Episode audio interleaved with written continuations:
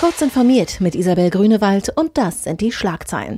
Das Internet Governance Forum bleibt Stiefkind der UN. Twitter ändert Pläne, Accounts zu löschen.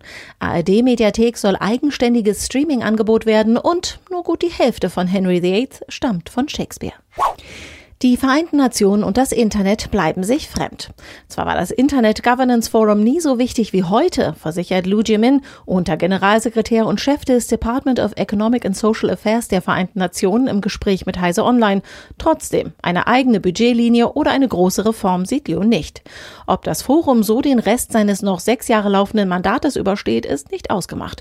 Die Bürokratie tut sich schwer, mit dem Sammelbecken netzpolitischer Ideen kreativ umzugehen. Nach heftiger Kritik der Nutzer revidiert Twitter zum Teil die Pläne, nicht aktive Accounts zu löschen und deren Nutzernamen wieder freizugeben. Das Unternehmen erklärte in mehreren Tweets, dass zunächst nur Nutzer in der EU betroffen sein würden. Allerdings setzt Twitter das Löschen aus, bis eine Möglichkeit gefunden wurde, Konten von Verstorbenen in eine Art Gedenkzustand zu versetzen. Inmitten des digitalen Medienwandels mit immer mehr Streaming-Plattformen will auch die ARD verstärkt exklusive Angebote über ihre Mediathek im Internet anbieten. Sie soll sich zu einem eigenständigen Streaming-Angebot hin entwickeln, wie der ARD-Programmdirektor Volker Herres gemeinsam mit dem ARD-Vorsitzenden Ulrich Wilhelm ankündigte.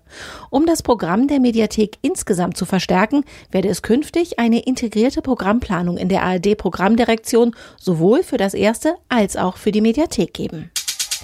Dass William Shakespeare das unter seinem Namen veröffentlichte Stück Henry VIII nicht komplett selbst geschrieben hat, vermutete schon 1850 der Literaturanalyst James Spedding. Unklar blieb aber lange Zeit, welche Teile von Shakespeare selbst und welche von seinem Kollegen John Fletcher stammten, dessen Stil Spedding in dem Drama entdeckt hatte. Eine Maschinenlernanalyse eines tschechischen Forschers soll diese Frage jetzt geklärt haben, berichtet Technology Review Online. Demnach hat Fletcher fast die Hälfte des Stücks geschrieben. Diese und alle weiteren aktuellen Nachrichten finden Sie ausführlich auf heise.de.